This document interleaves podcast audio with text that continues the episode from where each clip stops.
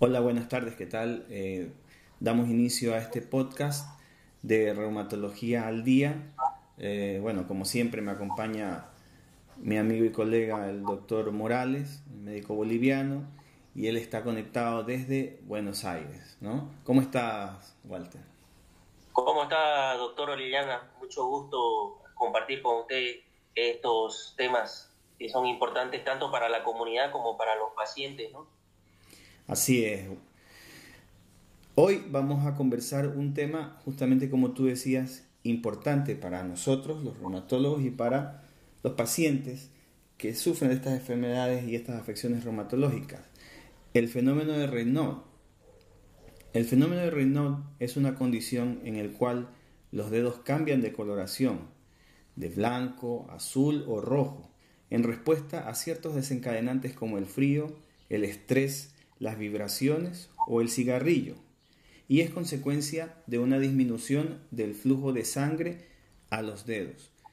El paciente puede presentar una sensación de entumecimiento, cosquilleo o punzadas en los dedos afectados, que ocurren de manera episódica y tienden a resolver en minutos de manera espontánea.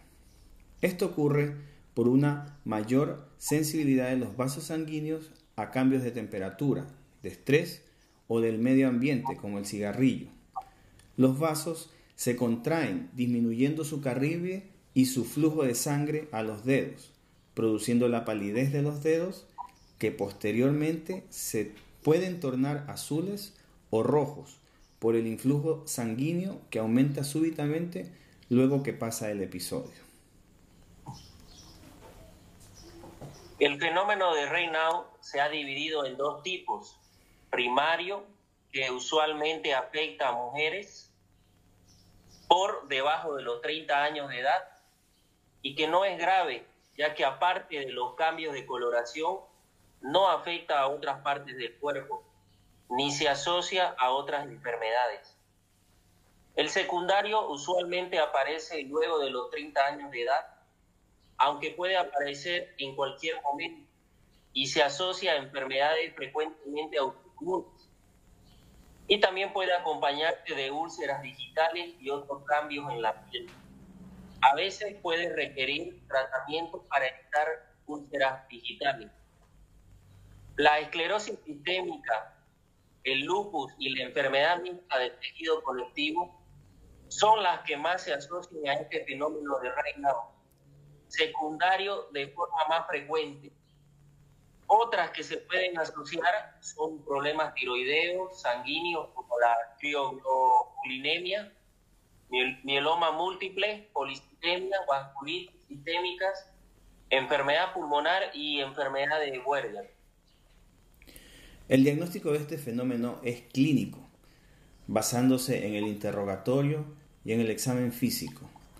Para eh, diferenciar casos primarios de secundarios, también se podrá solicitar exámenes complementarios, como los anticuerpos antinucleares o videocapilaroscopía, que se trata de la observación de los vasos capilares del pliegue unguial.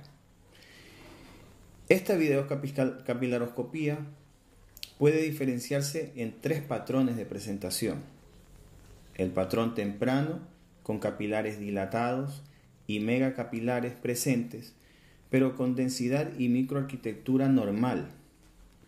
Un patrón activo, con megacapilares y microhemorragias presentes, con densidad de capilares disminuidos. Y el patrón tardío, con ausencia de megacapilares, pero presentando zonas ya avasculares y desorganización de la microarquitectura de los vasos.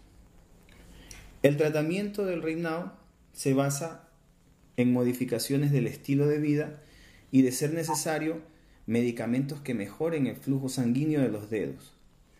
Se debe de mantener el cuerpo y las extremidades calientes con ropa o con guantes.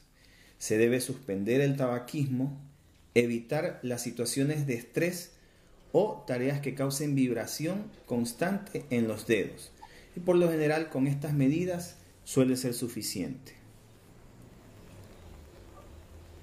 En caso necesario, la medicación que utilizaremos será para disminuir la presión arterial, como los bloqueadores de canales de calcio.